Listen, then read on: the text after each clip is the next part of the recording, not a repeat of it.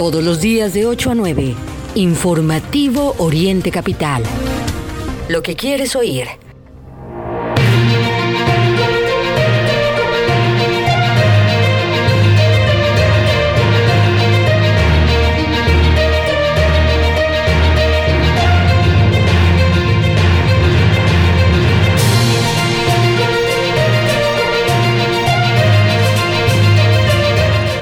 Buenos días, hoy es martes 27 de septiembre, bienvenidos al informativo de Oriente Capital, son las 8 de la mañana en punto, le damos la bienvenida Mario Ramos y su servidor Raya Costa con la información esencial de lo que ocurre aquí en el Estado de México, por supuesto en nuestro país y en el mundo. Lo invitamos a que se entere de los acontecimientos más importantes y de estar muy bien informada e informado.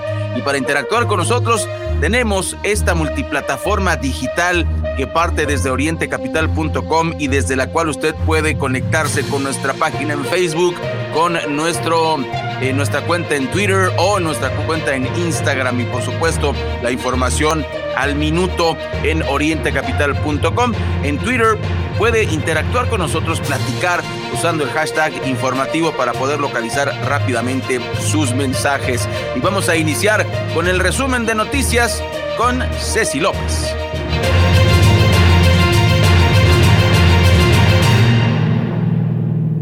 Se registran más de 500 contagios de COVID-19 en el Estado de México a 10 días de las fiestas patrias. Vacunación COVID-19. Anuncian nuevas fechas y municipios para menores de 9, 10 y 11 años.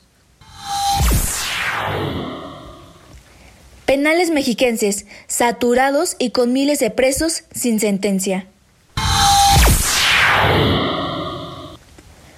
Abandono animal incrementó hasta el 40% desde el inicio de la pandemia. Aprueba el Instituto Electoral del Estado de México convocatoria para elegir a integrantes de juntas distritales. Agreden a balazos al subdirector de la policía de Nicolás Romero. Caso Ayotzinapa. Si no hay pruebas, los queremos vivos. En información internacional, contra el oro manchado de sangre, el llamado de los indígenas a empresas como Apple o Tesla. Con este resumen informativo arrancamos esta mañana a través de el informativo Oriente Capital, siendo ya las 8 de la mañana con 3 minutos. Por supuesto, muy contentos de poderles acompañar en esta mañana y entrando de lleno a la información, les eh, platico que desde el pasado 15 de septiembre se han acumulado 509 nuevos contagios del virus SARS-CoV-2 en la entidad mexiquense por lo que el ritmo de nuevos contagios diarios continúa a la baja. De acuerdo con el mapa de datos COVID-19 del gobierno federal, en la entidad mexiquense se registraron 700.888 casos acumulados de COVID el pasado 15 de septiembre.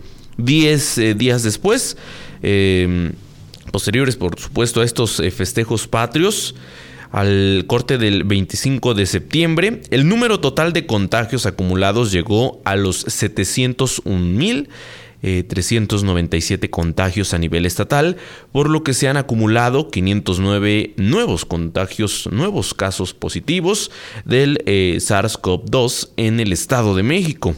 A pesar de estos eh, nuevos contagios, eh, pues registrados después de las fiestas patrias, se mantienen a la baja el, ritmo de crecimiento de casos diarios de COVID-19 en el territorio estatal.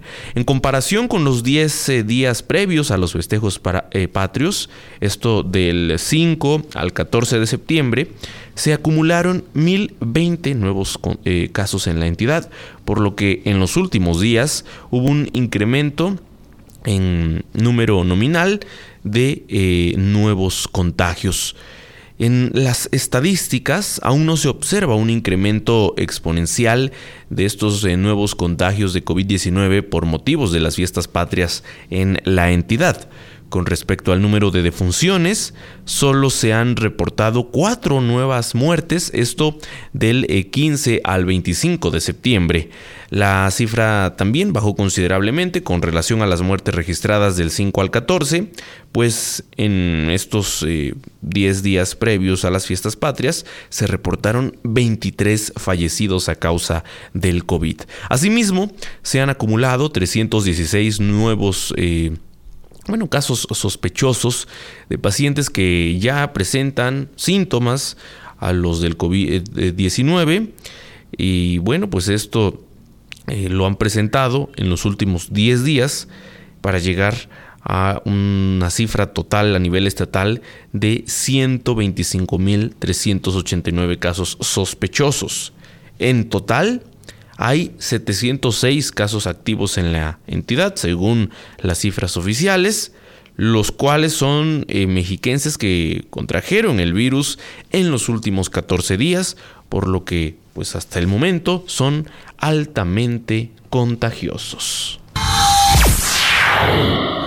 Las 8 de la mañana con 6 minutos. Continuamos informándole aquí en orientecapital.com y le contamos que del miércoles 28 de septiembre al viernes 7, eh, el viernes 7 de octubre, se va a aplicar la segunda dosis de la vacuna contra COVID-19 a niñas y niños de 9, 10 y 11 años en 16 municipios del Estado de México con los cuales concluye la vacunación de este grupo etario en las 125 demarcaciones mexiquenses. Autoridades de los gobiernos de México y del Estado de México explicaron que las y los menores podrán recibir la vacuna en su municipio de residencia presentando CURP o acta de nacimiento comprobante de domicilio, expediente impreso con código QR que pueden descargar en el sitio mivacuna.salud.gov.mx, así como el comprobante de la primera aplicación. Niñas y niños deberán acudir acompañados de una persona mayor de 18 años, preferentemente su madre, padre o tutor, en el horario de 9 a 16 horas, de acuerdo con el siguiente calendario. Apúntele bien, que no se le vaya 28 de septiembre, Amecameca, Ayapango, Cocotitlán, Ecatzingo, Cuchitepec, Ozumba, Temamatla, Tenango del Aire, Tepestipla y Tlalmanalco, ¿de acuerdo? Todos ellos 28 de septiembre. El 28 y 29 de septiembre, Chalco, Ixtapaluca y Valle de Chalco. 29 y 30 de septiembre, 29 y 30 de septiembre, Coacalco. 3 de octubre, Atlautla.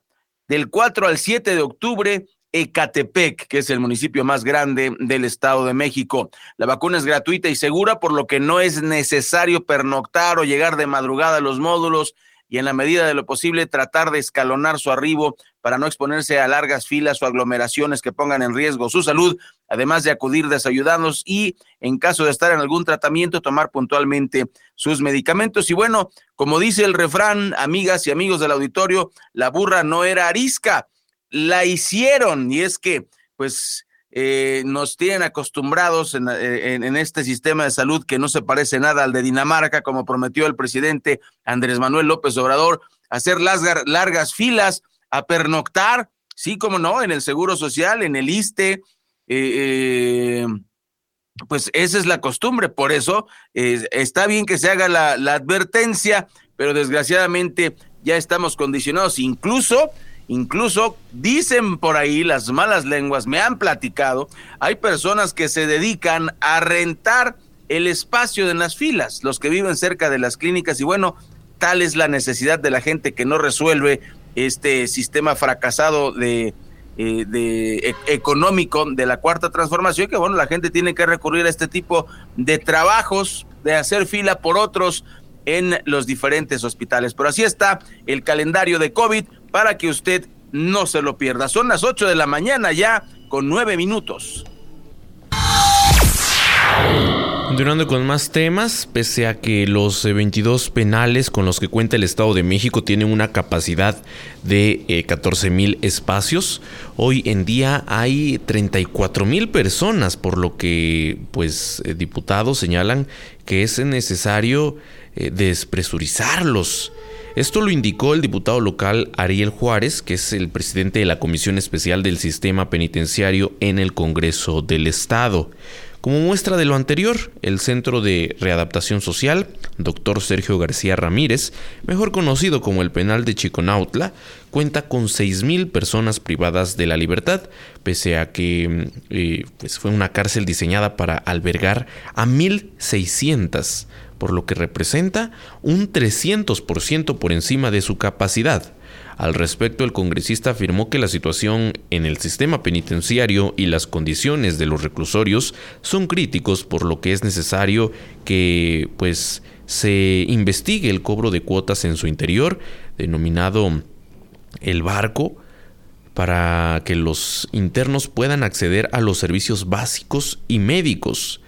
Señaló que actualmente existen 11.000 presos que no tienen sentencia y que tienen más de dos años en, en reclusión, por lo que agregó que hay una propuesta para liberar a algunos internos debido a que hay muchos que no son culpables y solo están encerrados por la estadística. En febrero de este año, los eh, diputados de la legislatura local que integran la Comisión de Seguridad Pública y Tránsito es Alonso Adrián Juárez del PAN, quien preside la comisión, eh, y, otros de sus compañeros, bueno, pues realizaron una visita al penal de Chiconautla y se percataron que existe pues esta sobrepoblación. Su presencia al penal, ubicado en la parte alta de la colonia Ciudad Cuauhtémoc, en el pueblo de Chiconautla, fue para realizar una inspección derivado de las constantes quejas de ciudadanos a través de las redes sociales informaron que visitaron las áreas varonil y femenil para observar las condiciones en las que viven las, los y las eh, personas privadas de su libertad. Señaló que hay celdas, por ejemplo, de dos y medio metros por eh, cuatro o tal vez eh, de dos y medio por cinco, en las que ahí cohabitan, escuche bien, 46 personas. Espacios sumamente reducidos en donde dijo, bueno, pues las personas privadas de su libertad tienen que dormir literalmente en el piso y luego entre litera y litera acomodan también a otros para poder eh, dormir todo esto pues en condiciones inhumanas. Finalmente, el legislador destacó que después de más de un año de gestiones se logró establecer un calendario de visitas a los centros penitenciarios del Estado de México, eh, que en primera etapa iniciaron el próximo, eh, iniciarán, perdón, el próximo 8 de octubre. Eh, esto en el penal en esa bordo y que prevén concluir hacia el 18 de marzo del año 2023 en la penitenciaria modelo con el fin de constatar las diversas denuncias de familiares de personas privadas de, la, de la libertad. Y bueno, pues esperemos, ojalá no solo se queden en visitas a las penitenciarías del Estado de México para luego no hacer nada. Lo que eh, deben hacer los diputados es generar mejores condiciones para los presos. Eh, pues eso no, no se va a solucionar con denuncias y visitas.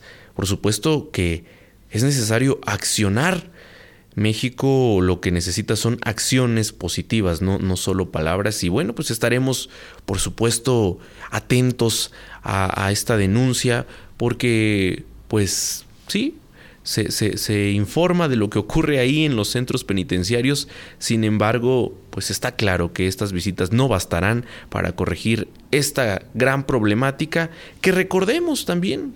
Este fue uno de los temas que en su momento López Obrador eh, pues llevó en su campaña, habló de que pues era necesario atender eh, esta problemática de todos esos presos que representan miles de mexicanos que eh, pues están ahí, pertenecen a estas personas privadas de la libertad sin que haya un juicio, por ejemplo, y muchos de ellos no son culpables de lo que se les está acusando y sigue este fenómeno igual no se ha corregido. El gobierno eh, federal pues no ha atendido la problemática, tal parece que se quedó solo en una promesa de campaña. Continuamos aquí en orientecapital.com, son las 8 con 14 minutos y antes de la pausa le contamos que la pandemia de COVID-19 agudizó el problema de abandono animal hasta en un 40% solamente en el Valle de Toluca, sin importar que se tratara de perros de raza o eh, detalle, informó Carlos López de la Asociación de Rescate Animal Corazón Canino con sede en Metepec. Dicho abandono ocurrió principalmente debido a la falta de recursos económicos para la manutención del animal, pues ante la crisis económica por la que atravesaron la mayoría de las familias en México, pues ya no había recursos suficientes para continuar con la manutención de sus mascotas. Eh, durante la pandemia se dio este aumento en el abandono de perros de raza pura o mestizos que tenían eh, en sus casas eh, después algunos recuperaron a, sus animalitos que ya estaban en gestación y al final abandonaron a los cachorros en la vía pública o en terrenos baldíos. Los sitios detectados en los que hay mayor abandono animal son en las zonas rurales y en los límites con las áreas urbanas. Y asimismo, las zonas de cultivo generalmente utilizadas para abandonar perros y gatos bebés en su mayoría, pues es un problema que empieza a ser un tema de salud pública y pues el, llamado a las autoridades. Eh, hay varias zonas en el oriente del Estado de México que tienen problemas de jaurías y pues el gobierno simple y sencillamente no los ha atendido. Está el caso de, por ejemplo, el gobierno de Morena en Chalco, en donde hay varios pero varios, eh, varias zonas y colonias donde hay jaurías completas de perros que pues simplemente andan, andan vagando y no hay control. Es un problema de salud pública del que se habla poco y pues bueno, eh, la, la pandemia algo agudizó, pero el gobierno desgraciadamente no está haciendo lo que le toca. Son las 8 de la mañana con 16 minutos, tenemos marcada en la bitácora la primera pausa y vamos a regresar a hablar del tema espinoso de las elecciones. Sí, tenemos elecciones en 2023, así que pues tenemos que estar bien informados. Para eso, lo vamos a platicar de las elecciones después del corte.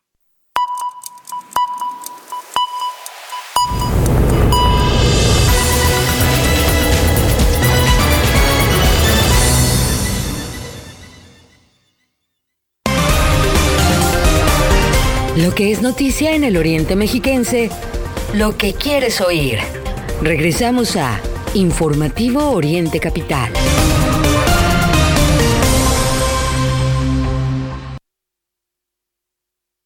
Princesa, ¿por qué sigues haciendo tarea a esta hora? Mm, es que son muchas cosas y solo nos dieron un día para entregar. Es poco tiempo. Mañana hablo con la directora. Bueno, eran equipos, pero yo quise hacerlo sola porque todos se fueron al cine. No es justo que hagas todo sola. Te hubieras ido con ellos.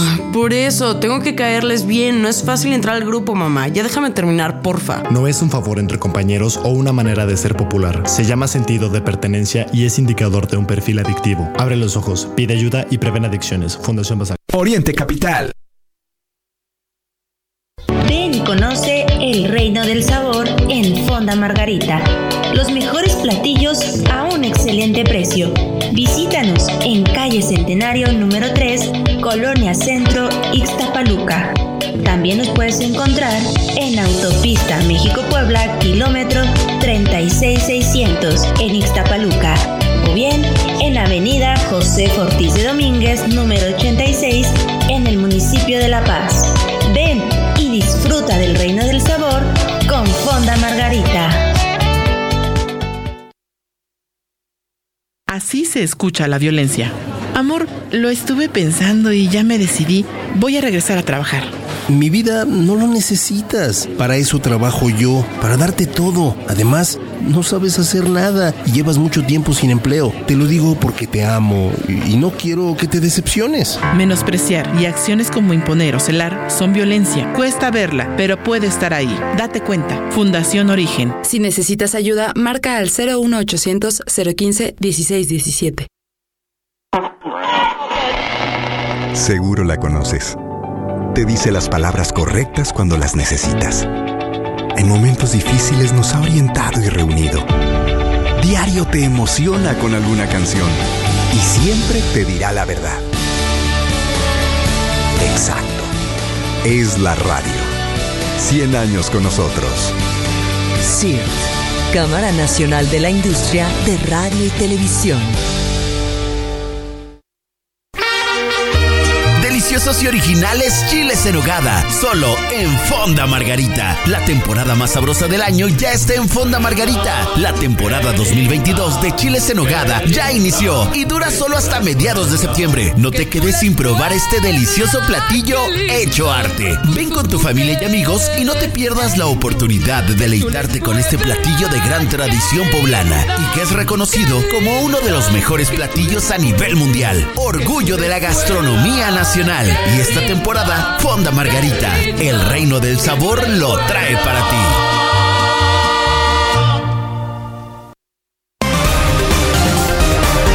Recuerda que puedes seguir esta transmisión en streaming en vivo a través de internet. Arroba Oriente Capital. Lo que quieres oír y ver.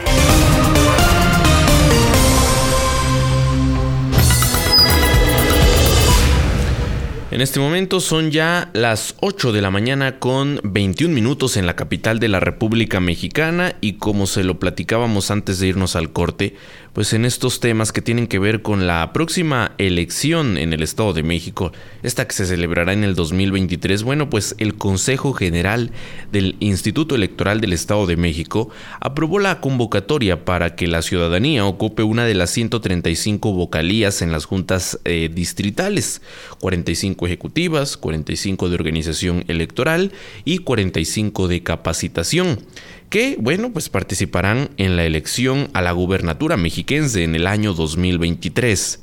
Quienes ocupen las vocalías coadyuvarán en la organización, desarrollo y vigilancia de la elección del siguiente año, por lo que em, representantes de los distintos partidos eh, pidieron difundirla ampliamente y realizar procedimientos amplios para integrarlas.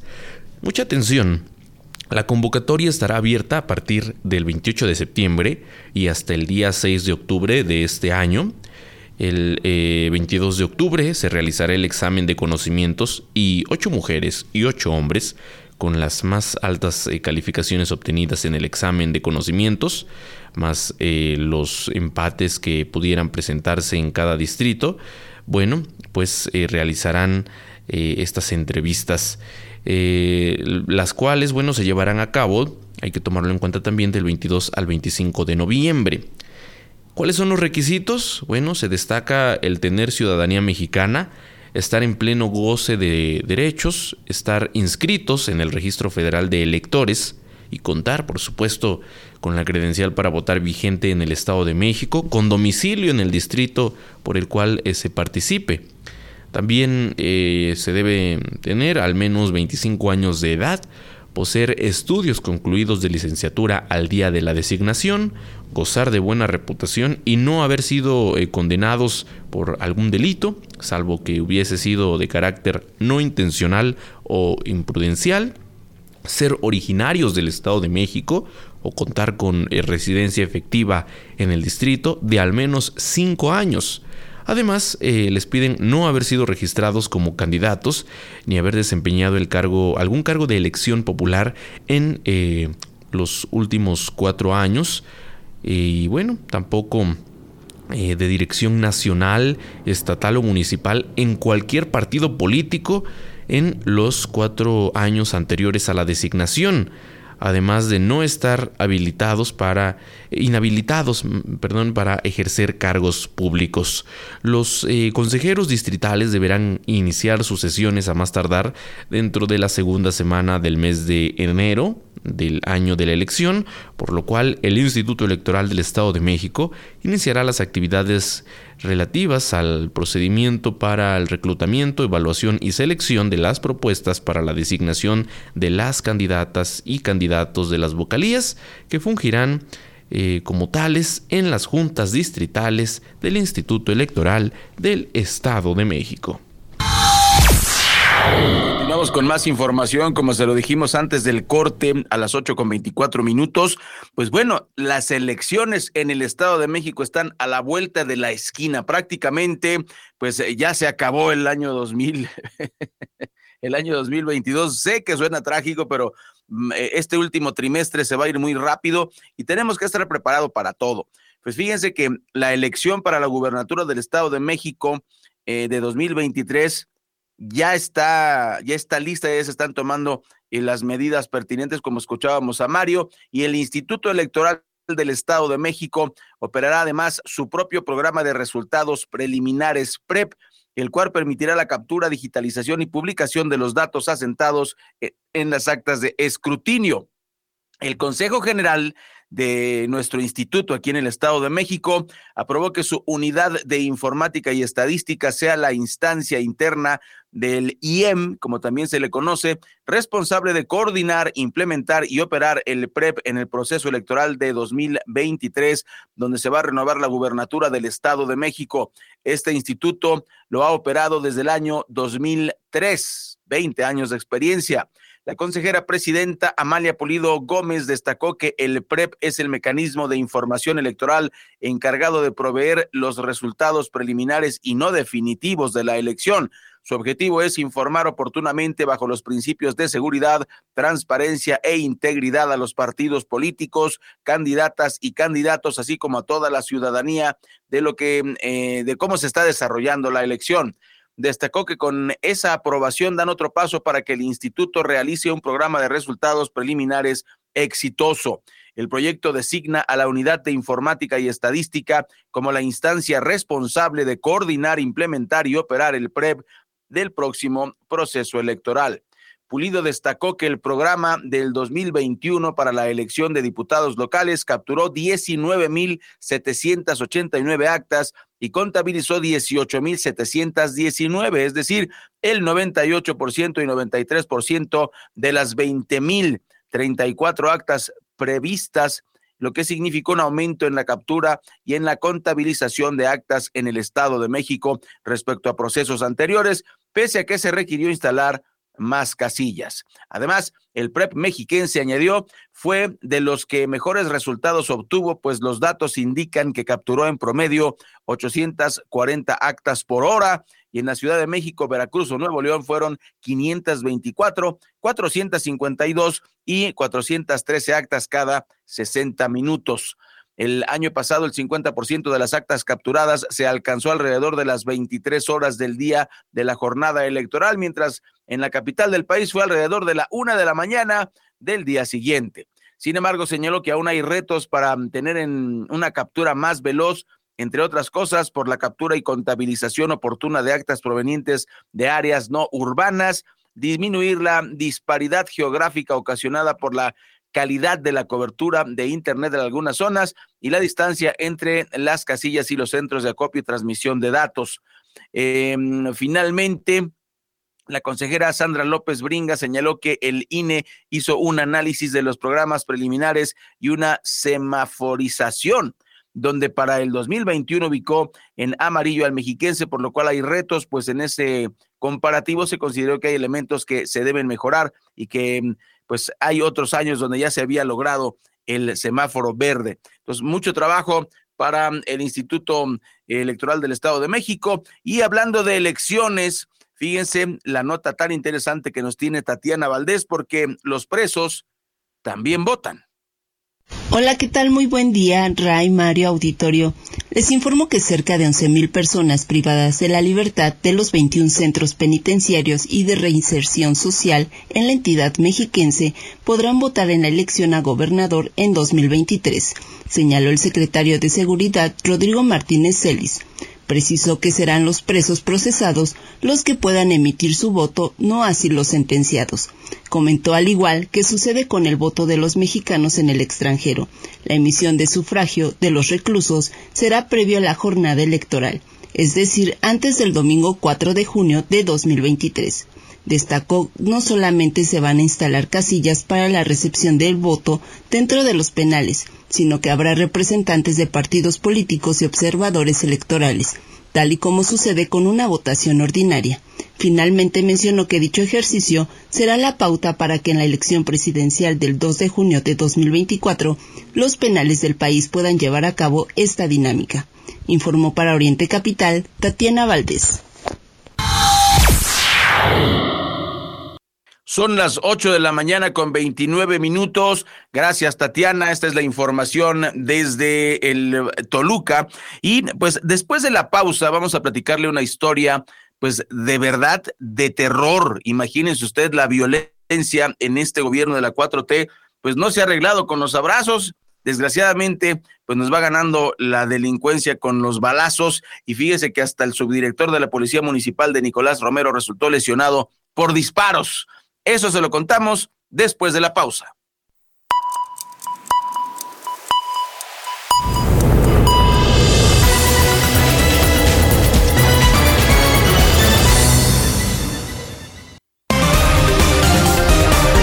Lo que es noticia en el Oriente Mexiquense, lo que quieres oír. Regresamos a Informativo. Por beber abandonas tus aspiraciones y ello te produce frustración. Si ya tienes el problema y no sabes qué hacer, Alcohólicos Anónimos tiene una alternativa de solución. Te estamos esperando. Mayor información al 5705-5802. Lada sin costo 01800-561-3368. Oriente Capital. ¿Tienes ganas de un café? En Witsi Café, además de nuestra gran variedad de bebidas frías y calientes, te ofrecemos un amplio menú de comida y deliciosos postres. No te pierdas de nuestros increíbles precios y promociones. El mejor ambiente para leer un libro o disfrutar de momentos agradables con tus amigos o familiares. Los pequeños detalles hacen la diferencia. Te esperamos en nuestras sucursales de Toluca, Chimalhuacán y Texcoco. Lugar con alta calidad en sus productos. Witsi Café.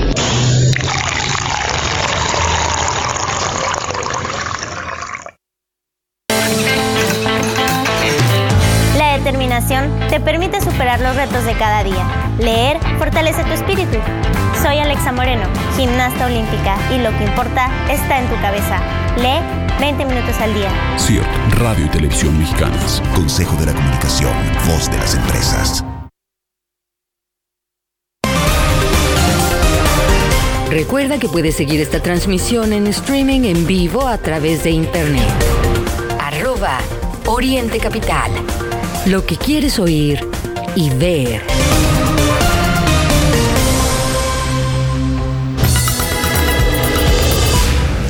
de la mañana con 32 minutos, como se lo adelantábamos al inicio de este informativo Oriente Capital.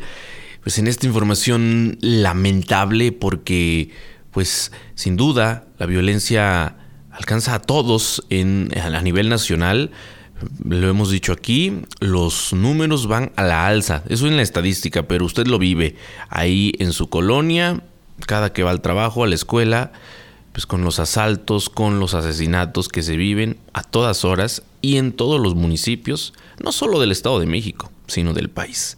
Bueno, pues resulta que el subdirector de la Policía Municipal de Nicolás Romero resultó lesionado por disparos de proyectil de arma de fuego. Esto en un centro comercial del municipio de Tlalnepantla. Nadie se salva.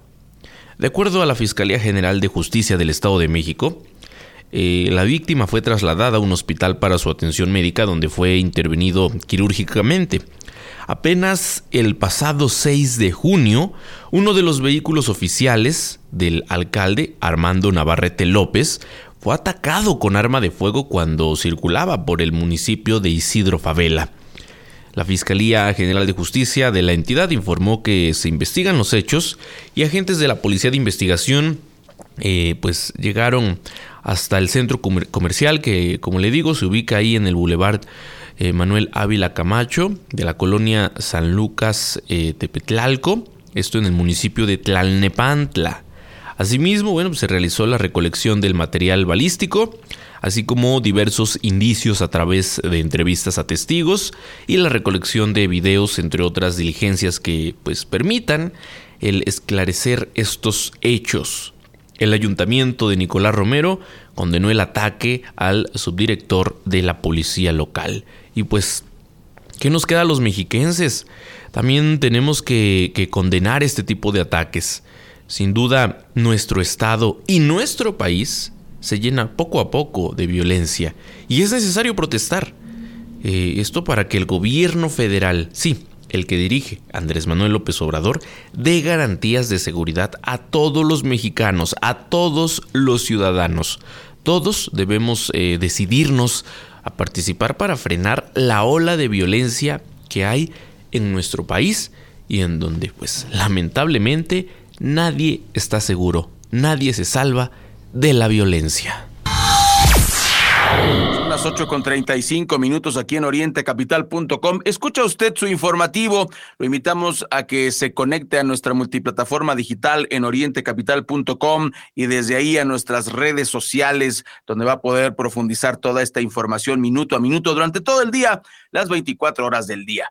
Y bueno, ya que estamos hablando de violencia y de la incapacidad del gobierno de López Obrador para contenerla con su plan que ha fracasado estruendosamente, pues le tenemos que contar que en los últimos cuatro años, el número de damas atendidas en alguno de los refugios para mujeres víctimas de violencia de la Secretaría para tal efecto, la Secretaría de las Mujeres, pues presenta lamentablemente una tendencia al alza al crecer 48% de 2019 a 2021.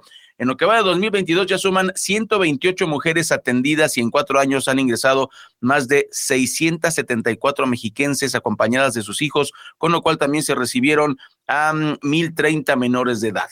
Hace dos años, en 2019, 170 mujeres asistieron a uno de los nueve espacios con los que cuenta esta dependencia eh, en el mismo número de municipios. Para 2020 bajó a 124 por la pandemia, pero para 2021 la incidencia repuntó a 252 casos de mujeres que se enfrentaron a situaciones de violencia. De acuerdo con esta institución, los dos principales motivos por los que las mujeres se acercan a los refugios es lamentablemente por violencia doméstica o violencia familiar, es decir, las agresiones provienen de un conocido. Los municipios donde se encuentran estos, estos refugios son Amecameca, Naucalpan, Chalco, Cuautitlán Izcalli, Jocotitlán, Nezahualcóyotl, Nicolás Romero, Tultepec y Sinacantepec, de acuerdo a la información de la Secretaría de las Mujeres.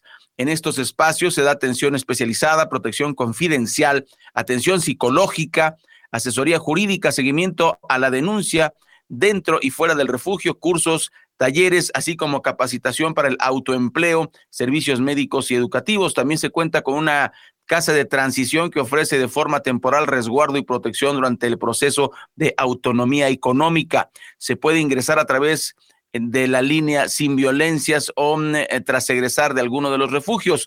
Y otra opción con la que se cuenta es la llamada Puerta Violeta, donde se otorga hospedaje, alimentación, vestido, calzado y atención psicológica a las mujeres violentadas. La sociedad puede acceder a talleres y pláticas para reducir los factores de riesgo de la violencia contra las mujeres. Pues bueno, sigue la violencia contra las mujeres y el gobierno federal parece decir que pues eso no le importa, no le, no le, no le incumbe para nada. Pero le, le preguntamos, señor presidente, todo lo que afecte a los mexicanos y mexicanas es responsabilidad de la presidencia de la República. Ya solo le quedan dos años de gobierno y pues, ¿cuándo se va a poner a trabajar para atender a las mujeres? Pregunta seria. Ayer lo vimos con el octavo aniversario de los 43 de Ayotzinapa. Siguen las mismas dudas que con los gobiernos de antes. No que las cosas iban a cambiar. Pregunta seria, como dicen los jóvenes ahí en el Twitter. Las 8.38 minutos, tenemos más información a propósito de los normalistas desaparecidos el 26 de septiembre de ya hace ocho años. Así es, eh, Ray, padres de los 43 normalistas desaparecidos en Iguala Guerrero, pues se realizaron el día de ayer una protesta porque se cumplieron ocho años del caso Ayotzinapa. Y bueno, en esta protesta, ¿qué es lo interesante que, ocurrió el día de ayer?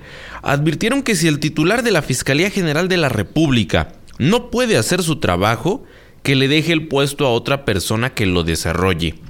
Tras marchar desde el Ángel de la Independencia hasta la Plaza de la Constitución en el Zócalo Capitalino, los padres de los normalistas desaparecidos subieron a un templete para comenzar un mitin y expresar sus exigencias al gobierno federal. Eh, la señora Doña Blanca señaló que no, pues, no los van a callar e insistió que mm, pues, ellos quieren que se castigue a los responsables y que no los estén liberando como ha ocurrido. En su intervención, por ejemplo, Mario César Contreras, padre de César Manuel, llamó a la jefa de gobierno, Claudia Sheinbaum, para que no proteja a Omar García Harfuch, el actual eh, titular de la Secretaría de Seguridad Ciudadana de la capital. Después eh, de los discursos que efectuaron los padres de los 43 normalistas en un templete instalado en la plancha del Zócalo, entonaron este himno conocido como Venceremos. Y bueno, el mitin duró más de tres horas, concluyó con pues, gritos de protesta como castiguen a los culpables y lucha, lucha, no dejes de luchar. En este instante faltan 20 minutos, solo 20 minutos para que den las 9 de la mañana y si usted entraba a las 8 pues ya va un poco tarde, así que pues relájese, ya no va a llegar a tiempo, pero váyase bien informado. Vamos a continuar con eh, pues este caso de, de, la marcha del día de ayer por los ocho años, por los ocho años de la desaparición de los normalistas de Ayotzinapa, pues fíjese que un grupo de jóvenes encapuchados vandalizaron diversos comercios y locales en su paso hacia el Zócalo capitalino. Mientras los padres y madres de los normalistas desaparecidos estaban en la plancha del Zócalo, en su trayecto, los presuntamente anarquistas rompieron cristales de un hotel que se encuentra sobre Avenida Juárez, también sacaron otro negocio de comida sobre esta misma arteria. Los encapuchados también realizaron pintas alusivas a la desaparición de los 43 en distintas paredes y banquetas. Asimismo, causaron daños en los anuncios de una famosa tienda comercial a lanzarle piedras y derribar parte de su publicidad. Otro, otros negocios de comida rápida también sufrieron el paso de los anarquistas al romperles vidrios y maltratar sus puertas y cortinas. Lo dicho, la 4T fracasa en todos los temas que le toca administrar. A cuatro años del gobierno no se ha podido dar primero una respuesta lógica a los padres de familia que hace ocho años perdieron a sus hijos. Eh, lo, comentábamos el día de ayer precisamente. La, mm, la verdad, la nueva verdad histórica es pues no es muy diferente a la antigua verdad histórica, no se ha resuelto nada y ayer comentábamos el escándalo que destapó el diario español El País en relación a que pues suspendieron por lo menos unas 16 órdenes de aprehensión. Dijo mi mamá que siempre no, y lo tenían así eh, como, como acostumbra el gobierno de la 4T, abajito de la mesa, que nadie se dé cuenta y pues que los... Eh, se hace este escándalo, incluso hasta el presidente pidió disculpas, eh, ofreció disculpas a, los, a los papás por este, por este movimiento, por esta, por esta cancelación de órdenes de aprehensión. Pues bueno, lamentable. Y además hay que decir esto, no somos nuevos los mexicanos. Eh, esto pasó también hace cuatro años en las primeras manifestaciones feministas durante el sexenio de López Obrador. Ahora resulta que estos movimientos eh, tienen en sus, en sus eh, filas anarquistas. Eso no es cierto. Eso no es verdad. El tema de los, de los anarquistas son infiltrados.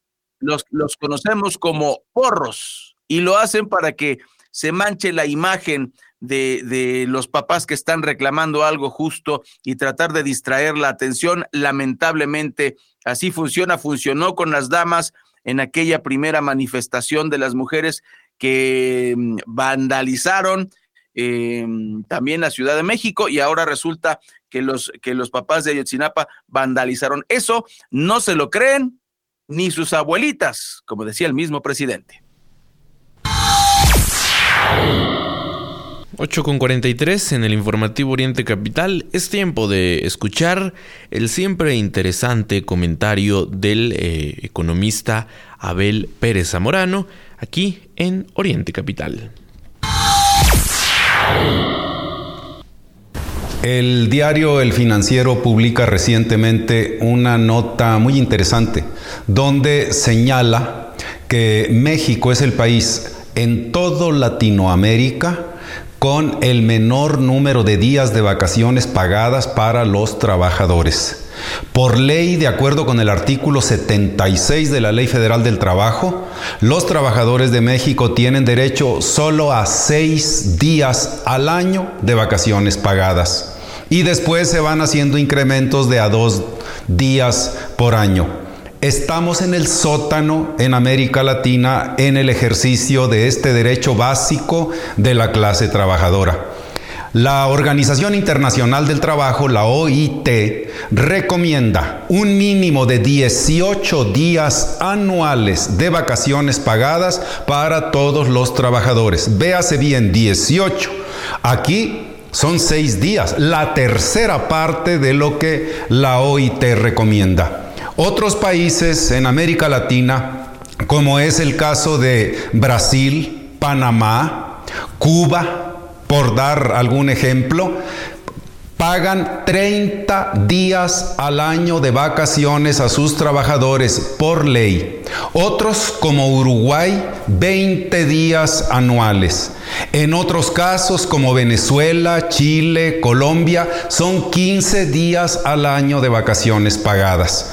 Vea usted cómo en México estamos abajo de todos nuestros hermanos latinoamericanos en el ejercicio, en el disfrute de este derecho fundamental. Adicionalmente, la Organización para la Cooperación y el Desarrollo Económicos, la OCDE como la conocemos comúnmente, ha publicado estudios donde indica que la clase trabajadora de México es la que elabora las jornadas más prolongadas en todos los países que comprende la OCDE y recibe los salarios más bajos.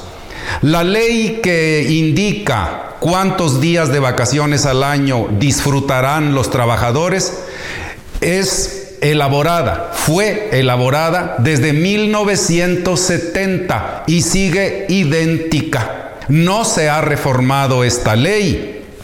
Y yo pienso la cuarta transformación, con todas las reformas que ha venido haciendo, con todas las leyes que ha venido creando, y que son muchas, ¿por qué razón no ha incluido el que se incrementen los días de vacaciones a los 18 días que indica la OIT o a los 30 que tiene Brasil, que es la economía más grande de América Latina? porque esto significaría meterse con los grandes empresarios. La demagogia es más barata.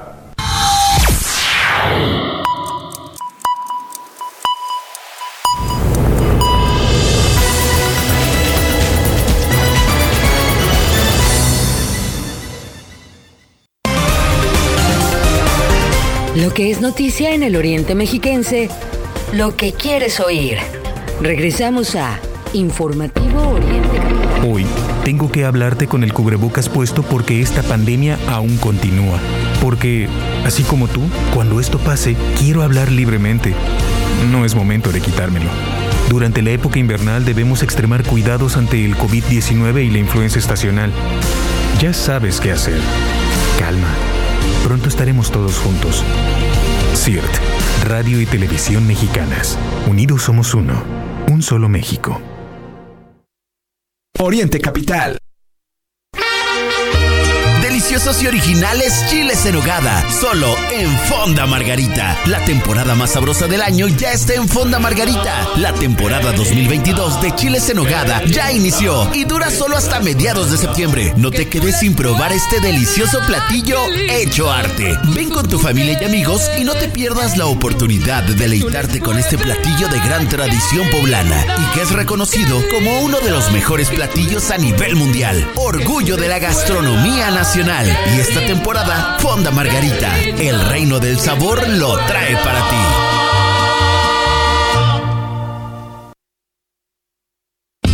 Qué cool tocar un instrumento musical. Hay mil formas de alimentar nuestra curiosidad. Entonces, ¿para qué beber alcohol si somos menores de edad? Eso no está chido. Habla con tu familia sobre el tema. Conoce más en noestachido.org. Consejo de la Comunicación, voz de las empresas. Recuerda que puedes seguir esta transmisión en streaming en vivo a través de internet. Arroba Oriente Capital. Lo que quieres oír y ver.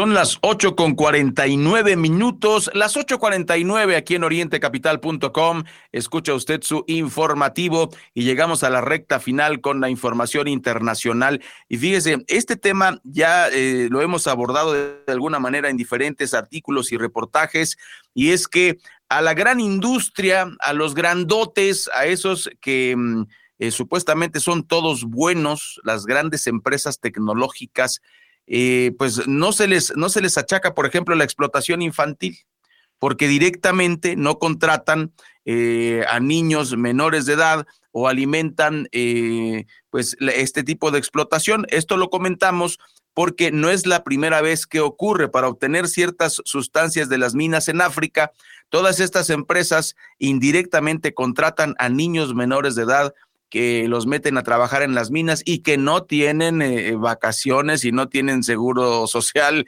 y no tienen ningún tipo de prestación. Y estas empresas luego se quejan de China, que no hay democracia y no sé cuánta cosa. Ahí está la hipocresía del gran capital. Bueno, pues fíjese que los líderes indígenas en los Estados Unidos denunciaron en la Semana del Clima en Nueva York, que se celebró eh, del 19 al 25 de septiembre, la comercialización y extracción de oro ilegal en sus territorios en Brasil y pidieron a las grandes marcas internacionales que dejen de apoyar estas actividades. ¿Cómo las apoyan? Pues comprando, comprando sustancias para las baterías, sustancias químicas, comprando eh, oro. Y bueno, en este nuevo informe titulado Oro en la sangre, complicidad y destrucción quinta parte, publicado por Amazon Watch y presentado esta semana en esta ciudad estadounidense, advierte que el oro extraído que se usa para productos electrónicos, incluidos teléfonos celulares, computadoras portátiles y de escritorio, servidores de gigantes tecnológicos y en automóviles eléctricos, pues bueno, estas, estas grandes empresas como Apple, Tesla, Samsung, Microsoft, Intel, Sony, Volkswagen, Ford y General Motors son suministradas por dos refinerías la italiana Chimet y la brasileña Marsam, a las que investigan las autoridades brasileñas por la supuesta compra de oro ilegal extraído en los territorios indígenas. Estas empresas que tienen entre su lista de proveedores a refinerías manchadas de sangre indígena y marcadas por el tóxico mercado del oro ilegal de Brasil deben demostrar que sus cadenas de suministro están libres de este producto conflictivo, advierte este informe, y asimismo considera que debido a la violencia y la destrucción que causa la minería ilegal, el oro brasileño debe pasar a ser considerado un mineral de conflicto eh, que es una cuestión simple y sencillamente burocrática. Las empresas líderes en tecnología, dispositivos electrónicos y autos eléctricos no deben permitir más los desastres y los desastrosos y trágicos impactos de la industria del oro en la Amazonía y en sus pueblos. Eh, finalmente, entre 2019 y 2021, la minería arrasó con 7.401 hectáreas de vegetación en tierras indígenas, una cifra que casi triplica las 2.420 hectáreas devastadas entre 2016 y 2018, tres años antes de la llegada de Bolsonaro al poder y que se, eh, se puso peor con la llegada de Bolsonaro. Son las 8 de la mañana con 53 minutos y hablando de incendios y hablando de ataques a, la Amazona, tenemos más información. En efecto, Ray, los incendios en la Amazonía brasileña durante el mes de septiembre han alcanzado su punto más alto en una década, esto según el monitoreo del Instituto Nacional de Investigación Especial. Em, con datos hasta el lunes 26 de septiembre, se habían documentado 36.858 focos de incendio, lo que representó un aumento del 31% de lo registrado en el mes de agosto cuando se contabilizaron 28.060 puntos de fuego.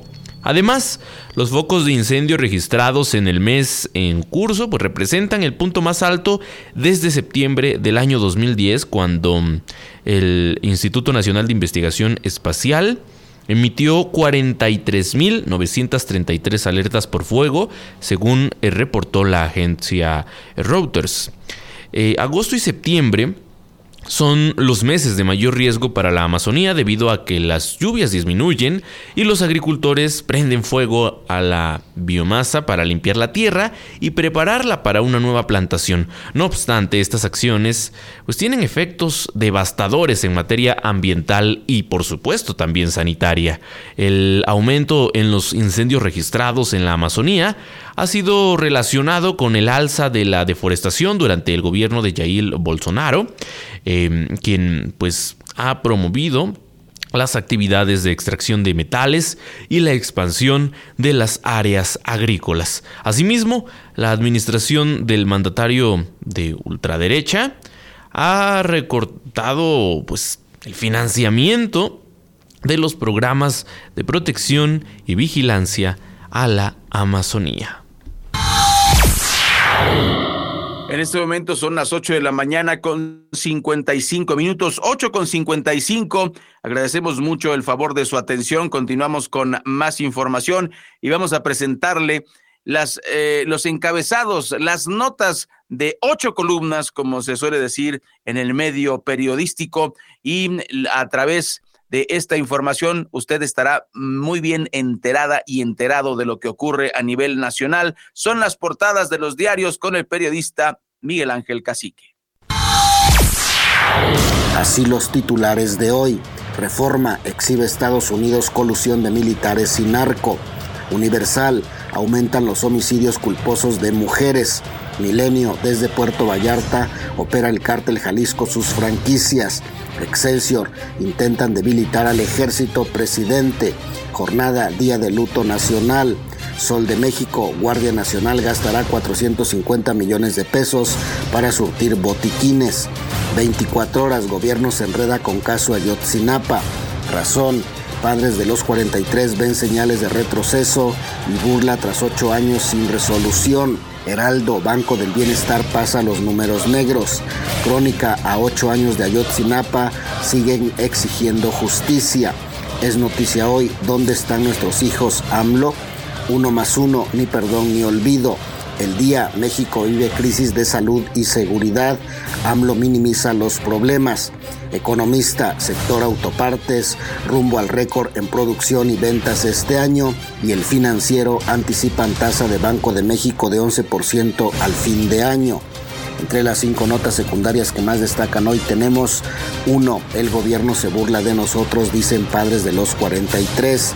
2. Por tabaquismo mueren 171 personas al día. 3. Autodefensa se preparan para regresar en Michoacán. 4. Aumenta 43% el costo de rieles de tren Maya. 5. Los servicios disparan la inflación. Por el momento, querido Radio Escucha, es todo. Si desea recibir este resumen informativo, escríbeme al 5543 677814 o desde mi página de Facebook. Te deseo un excelente martes. Es así como hemos llegado al final de esta emisión del informativo Oriente Capital. En información importante, antes de despedirnos, tome en cuenta que en esta mañana, en la mañana de este martes, eh, pues se, se ha registrado lluvia en algunas zonas de la Ciudad de México. ¿Y qué cree? Pues cuál es la novedad? Que el metro de la capital ha informado que el avance de trenes en las líneas 9, 2 y B presenta retrasos. Esto hay que tomarlo muy en cuenta, porque estos retrasos pues eh, provocan eh, afectación para los trabajadores, para los estudiantes que en estos momentos se dirigen a sus actividades. Bueno, en su último reporte el Metro de la Ciudad de México informó que los retrasos entre trenes de la línea 2 que va de Taxqueña a Cuatro Caminos pues presentan atrasos de hasta 5 minutos, mientras que la línea 9 que va de Pantitlán a Tacubaya, el espacio entre trenes es de 4 minutos y por último en el caso de la línea B que va de Ciudad Azteca a Buenavista, el retraso entre trenes es de 5 minutos. Eh, además, bueno, la Secretaría de Gestión Integral de Riesgos informó que se presentan algunas eh, lluvias ligeras en alcaldías como la Magdalena Contreras, Tlalpan y Xochimilco y bueno, por lo tanto, estas afectaciones, insisto, hay que tomarlo en cuenta porque esto es lo que dice el Metro de la Ciudad de México a través de sus cuentas oficiales. Sin embargo, la conversación en Twitter, los usuarios del Metro en estos momentos registran pues que el retraso entre cada tren es mayor, así es que hay que tomarlo muy en cuenta. Muchas gracias por habernos acompañado en esta emisión del informativo Oriente Capital. Los esperamos mañana en nombre de Ray Acosta y su servidor eh, Mario Ramos. Les agradecemos el favor de su compañía y los invitamos una vez más para que se queden conectados con la información a través de la página de las noticias Informativo Oriente Capital en Facebook y nuestro sitio en internet www.orientecapital.com. Todos los días de 8 a 9, Informativo Oriente Capital. Lo que quieres oír.